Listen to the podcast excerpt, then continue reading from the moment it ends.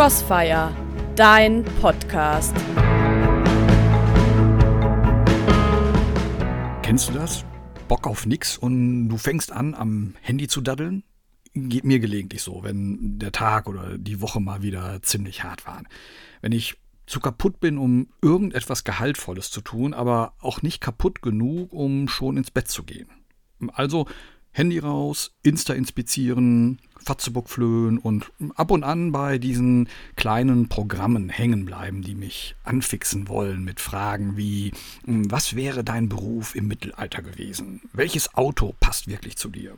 Also mal völlig losgelöst davon, dass sich das alles selbstverständlich hart an der Grenze zu Müßiggang und Trägheit bewegt und mich damit nicht mehr viel von einer der klassischen Todsünden trennt. Also abgesehen davon ist das alles ebenso selbstverständlich grober Unfug. Denn wenn es nach diesen Programmen ginge, dann bestand das Mittelalter aus wunderschönen Kammermädchen und prächtigen Fürsten. Und die Parkplätze vor unseren Läden im Ort, die sähen der Vorfahrt vom Hotel de Paris in Monte Carlo zum Verwechseln ähnlich. Aber als ich vor einigen Tagen mal wieder über eines dieser Programme stolperte, da lautete die Frage, welche Blume wärst du? Fand ich deshalb interessant, weil mir dabei auffiel, wie häufig unsere Heiligen in der Kirche mit irgendwelchen Blumen dargestellt werden. Palmzweige beispielsweise bei den Märtyrern als Zeichen des Sieges der Ewigkeit über die Zeit. Antonius von Padua und die heilige Clara von Assisi, die werden gerne mit einer Lilie dargestellt. Die heilige Elisabeth mit Rosen. Oder die heilige Dorothea gleich mit einem ganzen Korb voller Blumen.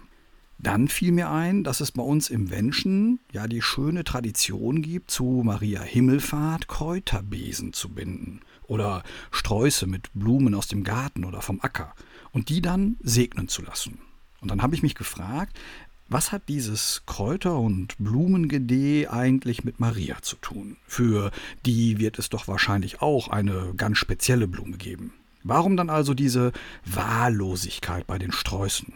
Aber weißt du was, für Maria gibt es nicht die eine Blume. Im Gegenteil, Maria werden immer wieder die unterschiedlichsten Blumen beigestellt. Man sieht sie mit einer Lilie, weil die in ihrer Makellosigkeit und Reinheit deutlich machen soll, was Maria auszeichnete.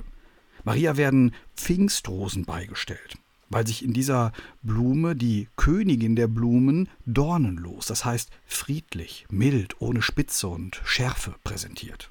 Zu Marias Füßen lassen sich oftmals Veilchen ausmachen, die klein und unscheinbar, demütig und bescheiden sind, wie die junge Frau, die sich in den Willen Gottes fügte.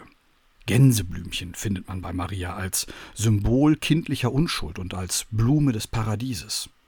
Klar, Maria wird auch oft die Rose als Königin der Blumen beigestellt, als Zeichen der Liebe, die mit ihren Dornen zugleich ein Sinnbild des Schmerzes und des Leidens sind.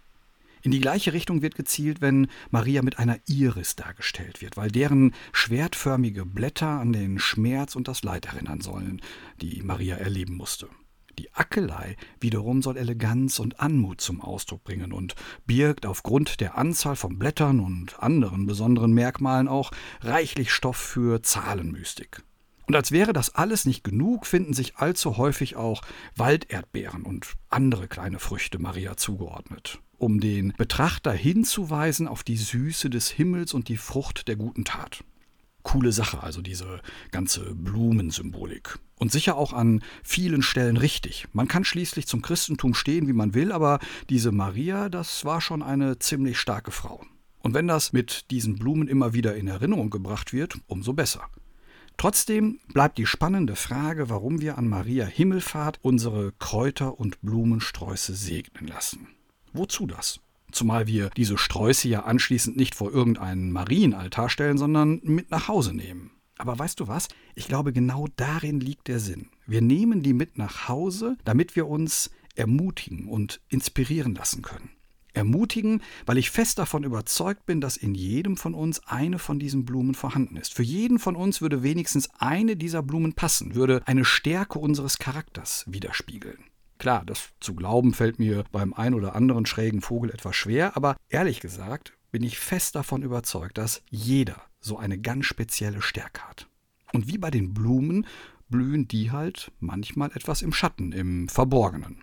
Und es gibt auch Tage, da zweifle ich daran, ob ich selber solche schönen Blüten hervorbringen kann. Und da ist es doch ziemlich aufbauend, wenn mir dieser Blumenstrauß zu Maria Himmelfahrt sagen will, dass auch bei mir in meinem Wesen schöne Blüten sind. Wenn der Kräuterstrauß mir sagen kann, auch ich vermag mit meinem Tun und Denken das Leben zu würzen und schmackhafter zu machen. Und wenn ich richtig gut drauf bin, dann sagen mir diese Sträuße vielleicht sogar, versuch doch mal noch ein bisschen mehr Rose zu sein. Oder eigne dir doch vielleicht ein wenig mehr Pfeilchen an. Und in diesem Sinne sind die Daddelstunden am Handy mit so vermeintlich sinnlosen Spielen, was für ein Auto wärest du oder eben was für eine Blume wärest du, vielleicht doch gar nicht so sinnfrei. Ich gebe allerdings auch zu, so ein duftender Blumen- und Kräuterstrauß, ganz analog und überhaupt nicht digital, der macht mir persönlich doch schon ein bisschen mehr Freude. In diesem Sinne, der Tag ist jung, geh raus, pflück dir ein paar Blumen und lass dich ermutigen und inspirieren. Du hast es verdient.